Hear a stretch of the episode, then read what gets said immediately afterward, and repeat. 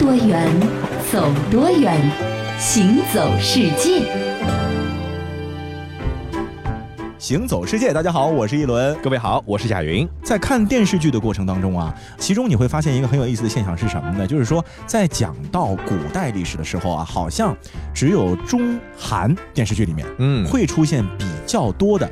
这种跪拜的场面和场景啊，尤其是一些宫廷剧，对吧？那其实，在这个中国的民间啊，这个跪的习俗呢，也是非常非常的正常和多见的。对对对，你比如说以前啊，在这个过年的时候给压岁钱，对不对？啊，或者说是祭老祖宗，都得是下跪的这样的一种礼仪。包括现在结婚的时候啊，男方接女方，嗯，接的时候呢，不是要跪在地上，然后向这个女方的父母问好，是，然后还要就是喝那个茶，对，喝完茶不是家长给这个新人红包红包啊，这个环。节呢，其实全程也都是跪在地上，对啊，完成的，就好像中国人觉得这个跪拜是一个已经是一种礼仪的形式，对对，就好比说鞠躬啊、握手啊等等，没错。你说人出来都是公平的，对吧？大家都是有手有脚的。那么中国人是从什么时候开始下跪的呢？哎，其实啊，这个先秦的时候，呃，当时的先人们啊，他们的这个家具啊，都是矮。的啊，比如说这个呃矮型的家具做的也好啊，这个呃桌子也好啊，等等等等都是矮型的。那么人们在社交场合呢，都是席地而坐。我们看有一些古装片里面就是这样，对吧？喝着酒啊，这个桌子的腿儿都是很短。对对。那么也就是说，双膝啊是弯曲接着这个地面的。那么臀部呢是贴坐在这个足跟上的。其实这个你想象一下，这个应该挺难受的。就是现在日本人其实还是这样的一种啊，对，今天日本人和韩国人很多地方还保留着这样的一种做法，对对吧？那么因为那个时候的家具的关系啊，所以说呢，其实咱们跟大地就有着非常亲密的接触。嗯，这个两个膝盖呢，直接是接触地面的嘛，是对吧？所以说这个时候中国社会通行的这个礼节呢，也就自然而然的产生了跪拜礼嘛。因为你本来坐的时候就已经是跪在地上，是，只不过是屁股贴着脚后跟而已。那么跪和坐相比的话，只不过就是一个膝盖以上部位。啊，一个是弯曲，一个是直立，就这点区别，对吧？其实刚开始的时候，这个跪拜礼呢，它没有什么尊卑之分的，也没有什么上下级之分，对，就是很普通的人和人之间的一种正常的社交礼仪，就跟我们现在看到人，比如说你要说你好啊，对，可能要握个手啊，对，那个时候的握手可能就是跪一下，就那么正常，对吧？到后来啊，这个秦末大规模战乱啊，这个古代的一些礼仪啊，全部就丢失了啊。汉初的时候呢，叔孙通呢就重新修订了礼仪的标准，顺便呢把这个君尊臣。卑的这样的内涵融入了跪拜礼的这样的一个环节之中。不过呢，这个时候的跪拜呢，仍然是自然而然的，因为大家还是席地而坐着。嗯，这臣拜君，君虽然不再回拜，但是呢，也要起身答谢。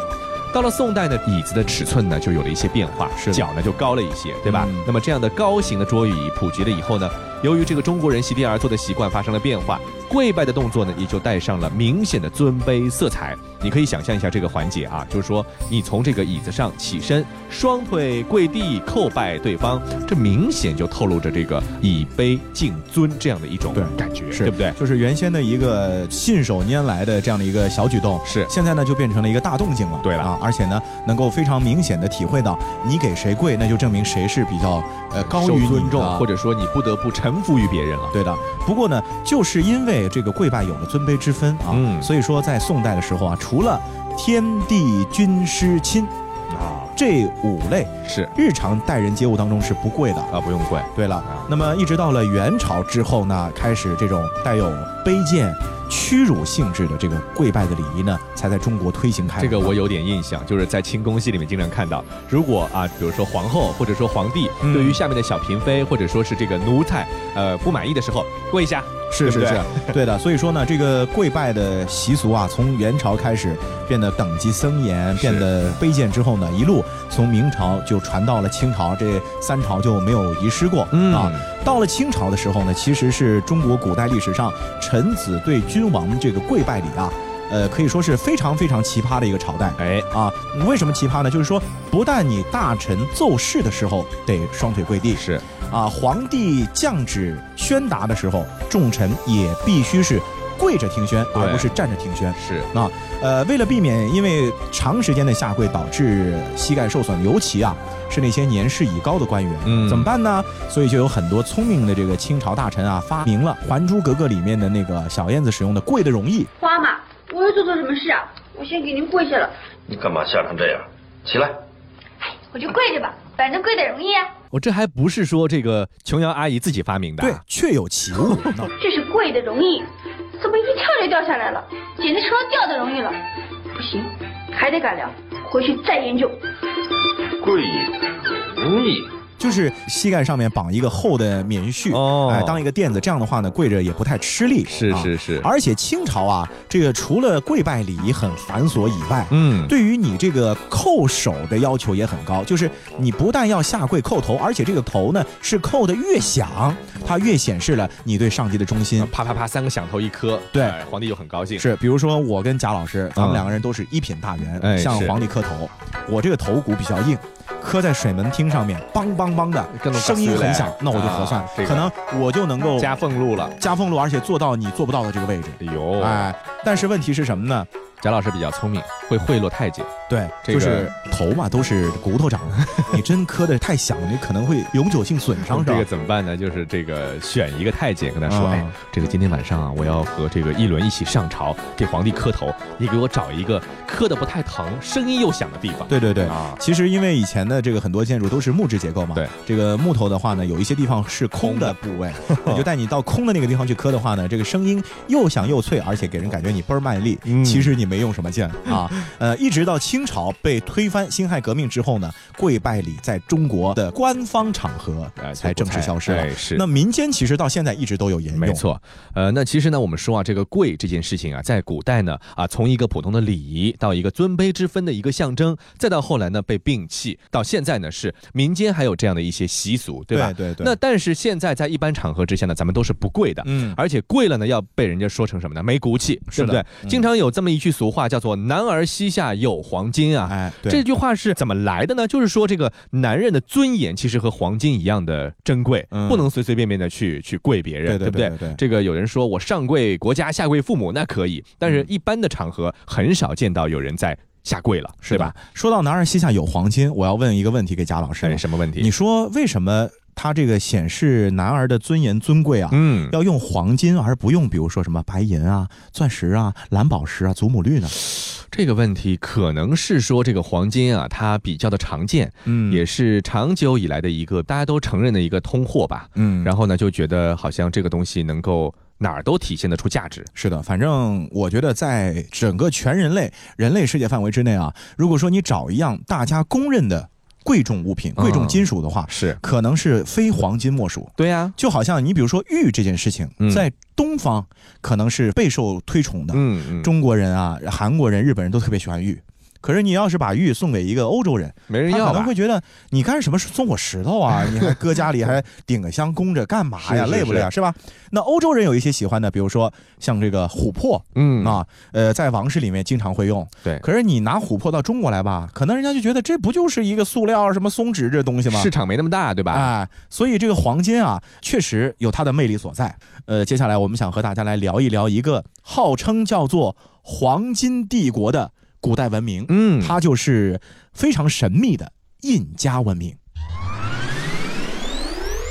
在遥远的美洲大陆，有一个以现在的秘鲁为中心的古印加帝国，幅员辽阔，盛极一时。说起古印加文明，它与黄金有着千丝万缕、错综复杂的不解之缘。孩子们。你们知道我们印加人是谁的子孙吗？我知道，我知道，我是我爸爸的儿子，我爸爸是我爷爷的儿子，我爷爷是我太爷爷的儿子，所以我们印加人应该都是爷爷们的子孙喽。嗯，不要调皮，听我说，我们印加人呐，可是太阳神的后代，是太阳神创造了我们印加文明啊。好厉害哎！马上就要到一年一度的太阳节了，大家知道我们需要怎么来准备节日吗？嗯，每天多睡觉，让节日早点来呗。再胡闹下去，我可要罚你去为太阳神服务喽。这太阳节啊，可是我们印加人和祖先太阳交流的重要时刻。在这一天，所有人都得把镶着黄金的最隆重的衣服穿出来，并且在所有看得到的地方都摆放上黄金的制品。当阳光照射在我们的身上，我们就会如同祖先太阳一般，放射出绚丽耀眼的光芒。这个印加人啊，真是非常非常喜欢的黄金。是啊，为什么呢？其实也和他们崇拜太阳有关系。嗯，因为黄金发出来的这个光芒啊，是呃，就和太阳发出的光很相似。我们说有的时候说金光灿灿，对对对对对，就是这种灿烂夺目呢，就使得印加人对黄金这属于是。爱不释手，对呀，甚至可以用痴迷来形容。嗯嗯，全国上下那个时候，印加人最重要的事情是干嘛？就是收集黄金。而且啊，因为这个印加文明存在在历史长河中很长的时间，大概是前后加起来有两千年左右的时间了。对，所以说如此漫长的时间，也让印加人呢是足够。积聚起了巨大的黄金财富。哦，两千多年光干收金子这一件事情了，对不多嘛？是啊，而且呢，就是因为两千年呢一直在干这个收集金子的活儿，是，而且呢，因为他们是把金子当成太阳神的恩赐啊，所以说格外呢会让金子啊有一种其他的非常好的形式的出现，比如说把它做成神像啊，对，供奉起来啊，嗯。那这也使得印加的冶炼、熔炼黄金的这工艺啊。可以说是非常的娴熟，技艺高超。我真有点担心啊！你知道担心什么吗？什么？我们中国人都说啊，这个你有财也不能露富，哎，这个是会招来杀身之祸的。对对对，你看这印家人啊，你像两千多年都钟爱黄金，这黄金多到一定程度，难保不出点事情吧？这事情吧，还真出了，真的。嗯。公元一五二五年，西班牙殖民者弗朗西斯科·皮萨罗怀揣着黄金梦，率领西班牙殖民军开始入侵印加帝国。一五三二年，皮萨罗率军攻占了印加帝国的卡哈马卡城后，用计绑架了印加帝国的皇帝阿塔瓦尔帕，迫使他的臣民们交出四十万公斤的黄金来赎回自己。可是，就在印加人忙于向卡哈马卡城运交黄金。眼看着巨量黄金就要落入皮萨罗之手时，心狠手辣的皮萨罗却感到不满足起来。他突然变卦，以谋反罪名把阿卡瓦尔帕皇帝处决了，并开始大举进攻印加帝国的首都库斯克。皮萨罗满心以为这下可以把印加人两千年来积聚的黄金全部劫掠到手了，却事与愿违。他们费了九牛二虎之力，虽然也看到了一些用黄金装饰起来的庙宇和宫殿，并在库斯科城近郊的一个洞穴里发现了一些黄金器皿和一些金子做成的螃蟹、蛇、鸟等珍贵的物品，但是找来找去，就是没有找到传说中那么多的黄金。不甘心的西班牙殖民者此后又在印加帝国境内不断挑起战争，找寻着传说中的黄金宝藏。但却是一次次的无功而返。你看看，这每打一次仗，一定是对当地有着这个毁灭性的打击，对吧？在这个过程中呢，这印加帝国失去的不仅仅是这几千年来积聚起来的财富，像这个辉煌的艺术啊，将近两千年的灿烂文明啊，也在这样的硝烟炮火中荡然无存了。嗯。那说到了秘鲁啊，它既是古印加帝国、古印加文明的一个中心区域，嗯，同时呢，现在的秘鲁呢，啊，也有一条世界上最著名的河的源头在它的境内，嗯，这就是亚马孙河。这亚马孙河我知道，以前看很多纪录片啊，说这个亚马孙河的热带雨林是世界上最大的，对。但是呢，现在呢，因为这个环境的问题呢，很多地方都退化了，嗯。还有说这个亚马孙河里面有什么巨蟒啊、鳄鱼啊，生态环境呢也是很多样性的，对吧？说到这个亚马孙河啊，首先呢，它是有三个之最吧？嗯，哪三个之最呢？第一，它是世界上流量最大哦；第二，流域最广；嗯，第三。支流最多的，号称是世界河流之王，哎，就是这个亚马孙河。是，那亚马孙河呢，全线贯穿着整个南美洲，可能要从秘鲁一开始，然后到了巴西啊，这个腹地很长，嗯，啊很远，但是它的这个源头起源的点呢，就在秘鲁境内啊。这亚马孙河啊，水中是有着多种多样的生物的，河中生活着几千种的鱼类。螃蟹以及龟鳖类的动物。是这个亚马孙的海豚呢，是世界上体型最大的淡水海豚，成年的体长可达二点六米。哎呦，这比咱们以前的这个白鳍豚、江豚要长要长很多了。嗯嗯那另外呢，在亚马孙的这个河水当中，还生活着很多令人生畏的恐怖生物，比如说这个亚马孙食人鱼。这个是故事听了再也不要再听了，对吧？又可怕，而且呢，到现在为止好像在那个河里面还有食人鱼。没错，而且这个食人鱼啊，是属于既能够攻击畜生，也可以攻击人类。嗯，一九八一年的时候，在这个奥比多斯的帆船事故当中啊，有三百多人他不是淹死的，不是溺死的，那怎么死而是丧生在了食人鱼的口中这听上去还真的有点瘆得慌啊！所以接着就让我们一起去揭开水中狼族食人鱼的面纱。这食人鱼啊，又叫水虎鱼，你看，好像是在水里的老虎一样，嗯对吧？这个生活在南美洲的中部地区，它们的个头呢虽然说比较小，但是呢很凶很猛啊，因此呢也被称之为水中狼族。是的，那么这个食人鱼为什么这么凶猛呢？和它们的这个习性有关系啊。食人鱼啊是一种吃肉的鱼，对的 啊，所以说在这个捕猎的时候的这个凶猛程度呢，就有点让人毛骨悚然。肉食动物啊通，常呢，食人鱼都是成群结队的出发的，对大鱼啊、水鸟，甚至不小心掉进水中的大型哺乳动物，都会毫不犹豫的开展猛烈的围攻。嗯，食人鱼啊，一旦这个咬住猎物之后，身体就会迅速的扭动，把肉给硬生生的撕扯下来。这食人鱼啊，它还有团队合作精神啊。这个前一条鱼啊咬下肉之后呢，马上给后面的队友让路，它不会说，哎，就我吃，你不要吃，对不对？是无食儿它这个没这种心我先把这个咬下的这块肉吃了，然后我再回来排队，对吧？对对这个不给猎物呢任何反击或者逃跑的机会，因为这个时候后面的队友就可以马上冲上去，对吧？嗯那么猎物呢很快就会只剩下一副骨架。哟，这食人鱼的牙齿呢是锯齿状的，锯子一样，锯子一样对吧？嗯啊，非常的厉害，咬合力也相当的惊人。被捕的食人鱼，如果它离水好几个小时啊，再用比如说啊手指粗细的这个树枝去逗逗它，它还能啪嗒一下把它给咬断。所以这个食人鱼的生命力可以说非常的顽强啊。是这个刚刚通过我们的这个描述呢，大家可能有一种印象，就感觉食人鱼应该是无敌了吧？啊对呀食人鱼出没的这些水域，难道其他的水生动物就没法活了吗？你说怎么活啊？你跑到食人鱼的这样的一个地盘里面去，马上给你嘁哧咔嚓的就给你肉都全部咬掉了，但是毕竟在亚马孙河生活着几千种鱼类呢，食人鱼只是其中的一种嘛。嗯呃，所以就是有一句俗话说得好了，叫什么呢？一物降一物，强中自有强中手。嗯这个食人鱼呢，乍一听是很厉害，但是啊，老天爷是公平的，啊给食人鱼呢也安排了很多的劲敌，或者说天敌。是的啊呃，成群作战的时候呢，这食人鱼呢在水中确实呃属于无敌模式开启，所向披靡啊。但是你也别落单，嗯一旦有落单的食人鱼，那就马上会成为别的动物的猎物。嗯他们在南美洲的老家啊，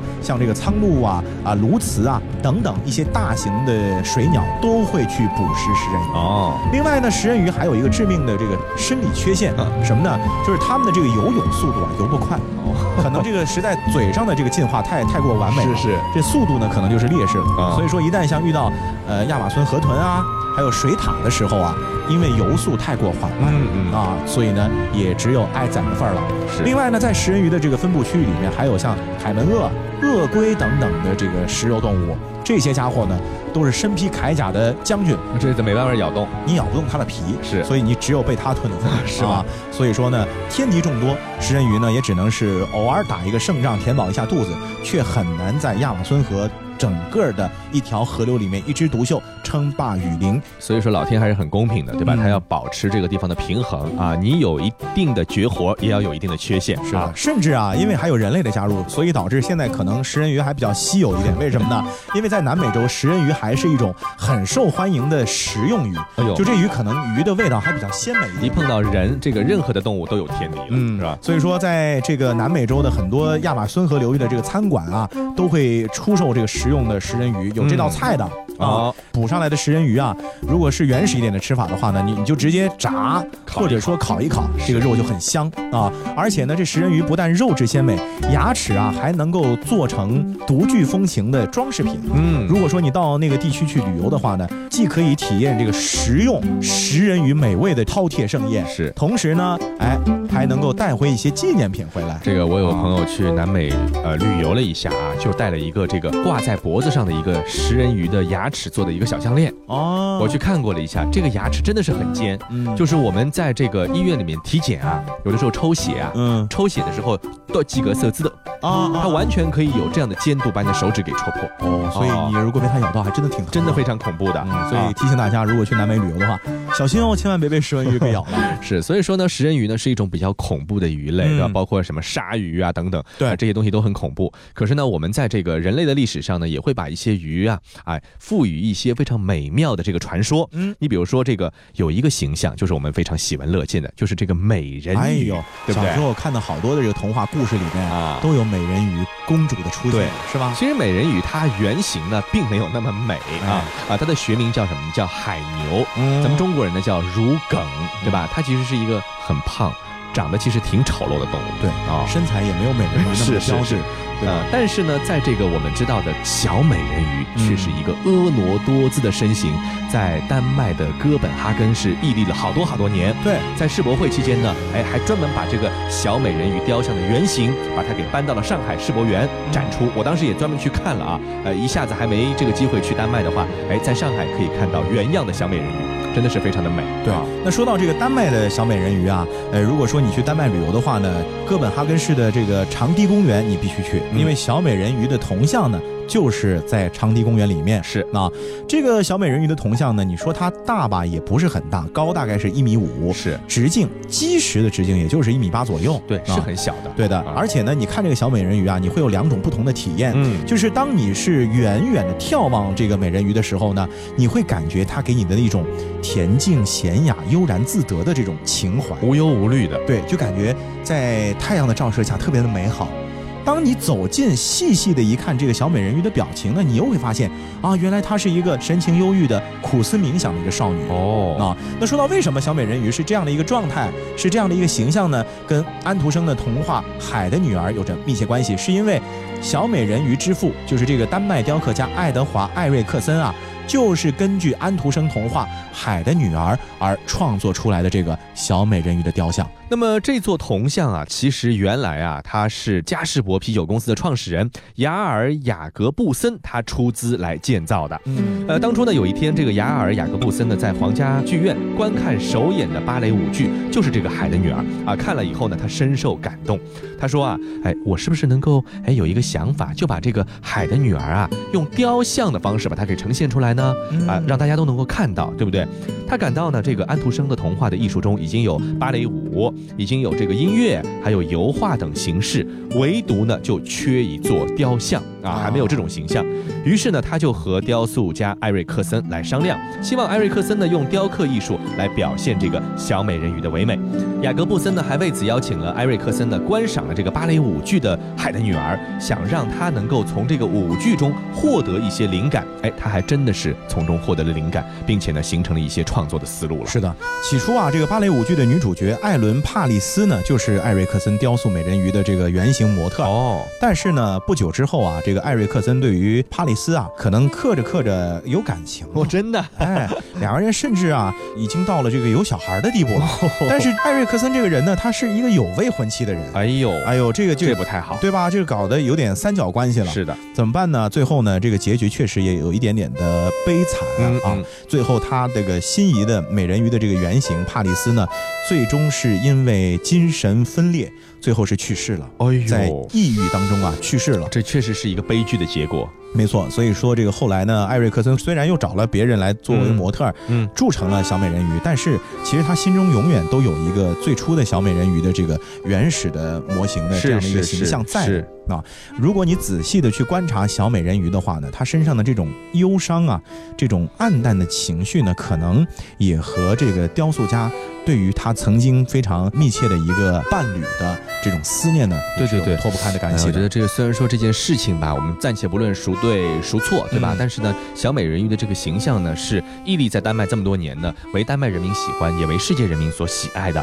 那其实这个美人鱼铜像呢，是从一九一三年开始就矗立在这个长堤公园里头的，到现在呢，已经有一百零三年的历史了，对吧？啊，吸引了很多的游客。那么很多人都说啊，这个不看美人鱼就不算到过丹麦，不算到过哥本哈根，就和之前我们说的这个呃鱼尾狮一样，对吧？和新加坡的象征一样。但是美人鱼呢，它也不是那么的顺利啊。在一九六四年、一九八四年和一九九八年的时候呢，这个先后三次。遭到了被砍头断臂这样的磨难。哦，最近的一次，九八年一月份的时候，美人鱼的脑袋再次被砍掉了。哎呦，这人真的是不知道在想什么。所以全世界都有不文明的人。是是是。最后我们就提醒大家，文明旅游啊，提升自己的良好形象。对，好了，那今天的行走世界到这里就和各位说再见了。我是一轮，我是贾云，感谢您的收听，我们下期再见。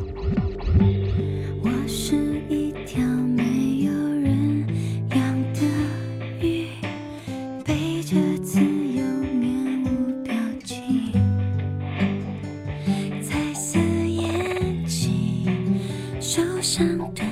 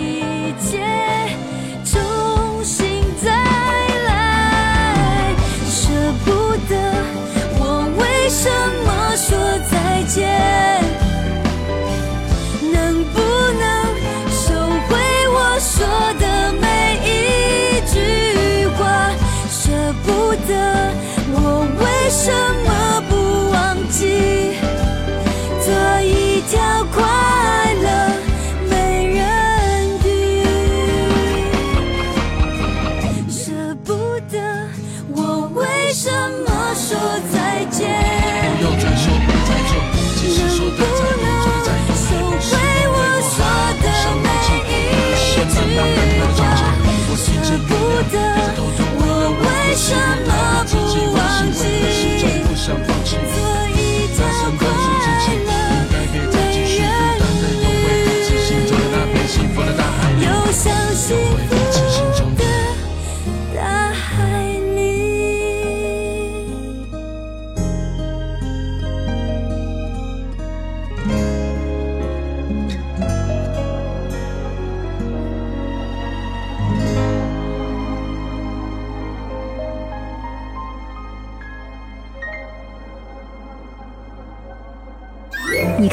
许多美景，却不知它们之间的化学反应。